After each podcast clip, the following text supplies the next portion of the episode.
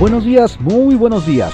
Esta es la audiosíntesis informativa de Adrián Ojeda Román, correspondiente a hoy, jueves 13 de enero de 2022. Demos lectura a las ocho columnas de algunos diarios de circulación nacional. Reforma. Protesta Estados Unidos, faltas al Temec. Reclaman a Biden presionar a México.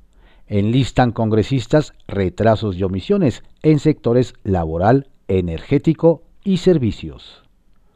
El Universal alimentos en México con mayor inflación que en Estados Unidos. Comestibles se encarecieron 11.3% en el país y 6.3% en la nación vecina. Falta de competitividad y clima adverso entre las causas. La jornada. Secretaría de Hacienda y Crédito Público en la venta de Citibanamex. Trato riguroso y exigente. Vigilará que no se genere una concentración del mercado. Contraportada de la jornada. Concentrará la SEDATU recursos en el corredor interoceánico del Istmo. Milenio. Omicron dispara 77% contagios y 31% muertes en América Latina. La OPS puntualiza que la variante no es una simple gripa y prevé que la cuarta ola sea más intensa en México, aún con cifras oficiales. Sheinbaum descarta saturación de hospitales como el INER. El financiero. Estiman valor de Banamex hasta en 15.5 mil millones de dólares. Postores. La franquicia podría atraer el interés de jugadores como Banorte, Santander, Scotiabank e Inbursa. El economista. City Banamex. Venta de Banamex dará giro al sector financiero. Si lo adquiere uno de los siete grupos más grandes, podría ser hasta el mayor grupo del sector en el país. Bancos que ya operan en México ante una mejor oportunidad, pero también interesa a foráneos. Excelsior. El gobierno vigilará venta de Banamex. Secretaría de Hacienda.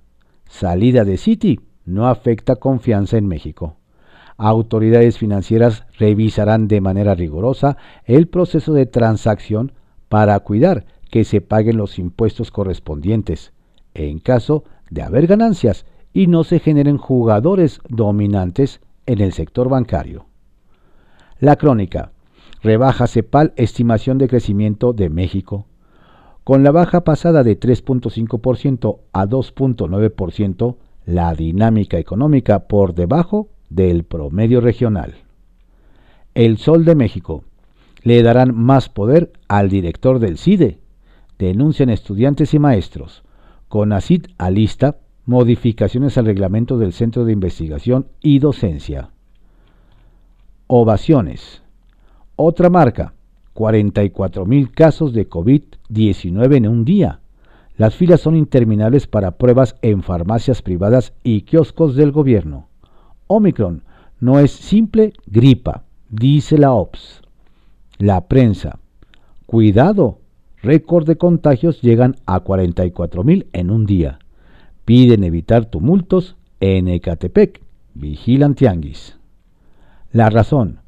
Juez revela presión de gobierno de Corral para abrir persecución contra Maro Campos.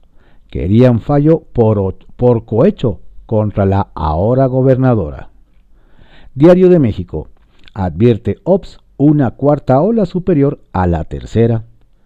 Sylvain Aldayer, gerente de incidentes para COVID de la Organización Panamericana de la Salud, enfatizó que el país se enfrenta a nuevos rebrotes que aún no se es admitido por las autoridades federales. Exhortó al gobierno federal a no ver a Omicron como una simple gripa tal y como lo ha venido haciendo el presidente Andrés Manuel López Obrador y el subsecretario Hugo López Gatel. Diario contra réplica. Omicron duplica contagios en América. En una semana, México reporta más de 44 mil casos. Reporte Índigo. La táctica Trump del PAN. El Partido Acción Nacional arrancó el año desplegando una estrategia digital mucho más agresiva y radical para intentar hacer frente al presidente Andrés Manuel López Obrador y a su administración, e incluso con planteamientos que dejan de lado los valores democráticos, lo que recuerda el actuar del expresidente norteamericano. El Heraldo de México. Ilegal que se pida prueba COVID. Empresas y escuelas no pueden exigir en test negativo a empleados ni a estudiantes.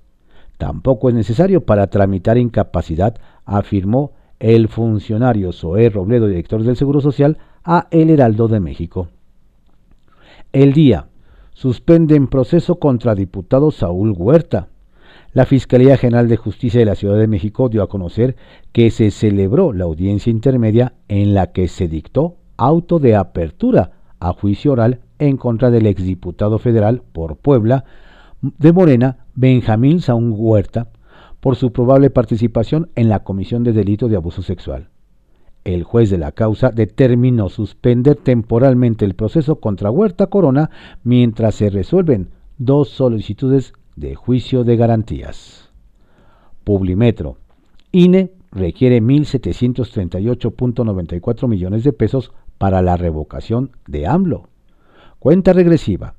La solicitud del Instituto Electoral a Hacienda es una de las alternativas propuestas por el Tribunal Electoral del Poder Judicial para cumplir con la organización de la consulta. Diario 24 horas. COVID entre grilla e improvisación. Discriminada y con malestar, vuelve maestra a su aula. Mientras la Secretaría de Salud reportó un nuevo máximo de personas contagiadas por el virus, docentes exigen que se actualice el manual que les presentaron para el primer regreso a clases. Profesores coinciden en que no sabrían qué hacer si se dispara la infección de niños.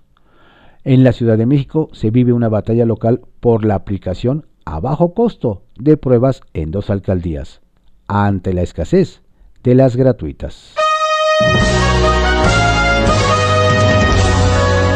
Estas fueron las ocho columnas de algunos diarios de circulación nacional en la audiosíntesis informativa de Adriano Ojeda Román, correspondiente a hoy, jueves 13 de enero de 2022. Tenga usted un excelente día, por favor cuídese mucho, no baje la guardia, la pandemia va en ascenso. Si no tiene a qué salir, quédese en casa.